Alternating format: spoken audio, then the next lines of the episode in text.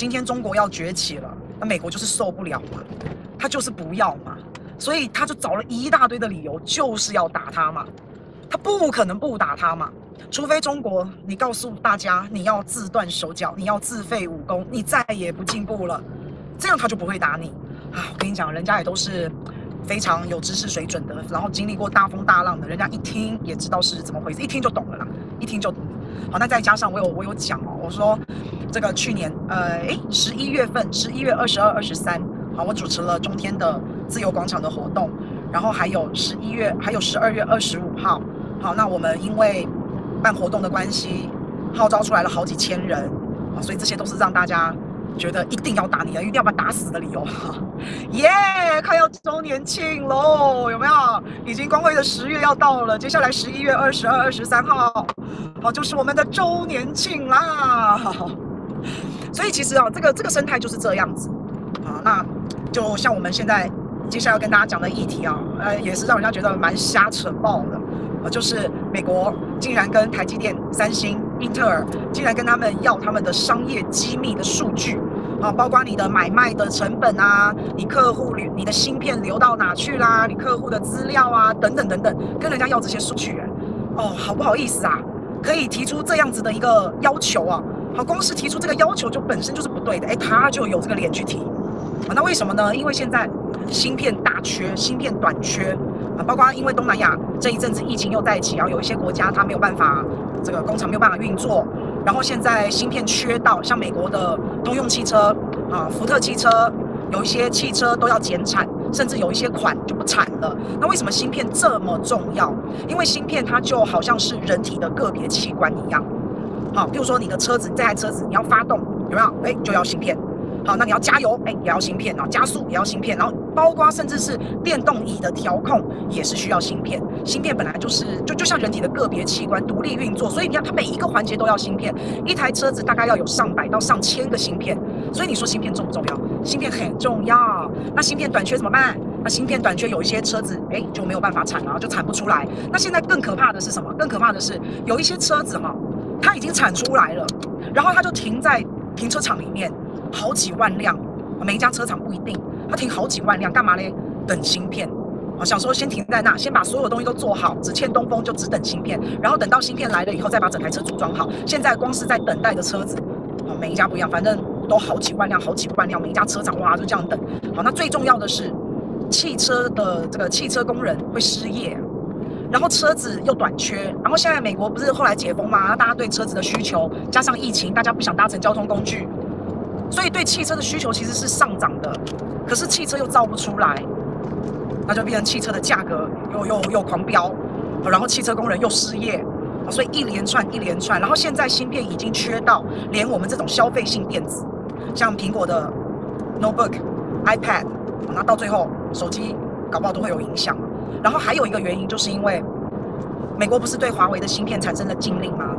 啊，就不准华为。买买芯片啊，然后不准台积电卖芯片给华为，那台积电就听了嘛。那这种禁令一下来，我全世界都害怕，因为大家都在想说，那万一我是下一个华为怎么办？所以如果你是手机，如果你是电脑，如果你是这些制造商，你是华为，你怎么办？你会不会买很多芯片存起来囤货？会不会？你也会啊。所以全世界又囤芯片，然后这个工厂又受到影响，芯片又造不出来，好，等等等等。然后反正芯片就是大缺货，就是这样子。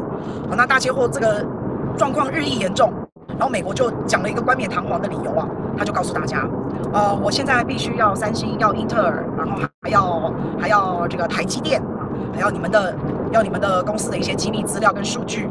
因为这个是又以国家安全为理由，为什么跟你们要呢？因为我们必须要知道是这些芯片到底流向哪了，到底是谁在囤货啊，等等等等。你觉得你是台积电，你会给吗？你会把你公司的机密商业数据交给任何人吗？你会把你的隐私摊在阳光下吗？不会嘛？他不给他有错吗？他没错嘛？我为什么一定要告诉你我的隐私呢？我不给你，你就用非法的手段挖。啊，这样子更是错误，好不好？所以啊，这个我跟大家讲哈，那个游来游去有没有？不是说了很多谎话吗？不是说了什么去找了我爸爸，来来来来一大堆有没有？他已经社会局应该已经找他了哈，所以开心点儿。啊，还有法院也会找你的，啊，所以本来就不可以这样。那但是美国是全球的恶霸，这大家都知道。所以因为美国很恶霸，然后他就告诉这些厂商，他说：如果你们不交出数据，我们是有很多的手段，他们是有很多手段的。我们不希望走到那一步，但是如果真的要走到那一步，我们是有很多手段逼你交出的。哦，你觉得我我不知道他们到最后会不会交啦，但是我觉得这样的方法真的很可耻。大家要知道，欸，哎，台积电，譬如说台积电是我们的护国神山。今天如果台积电把数据交出去，这些数据到底交出去要干什么？是要跟三星、英特尔分享吗？大家是要共享资源的这个概念吗？我还是说这个数据交给你美国，你相信美国政府吗？美国政府拿了台积电的数据之后，台积电这间公司变透明的了。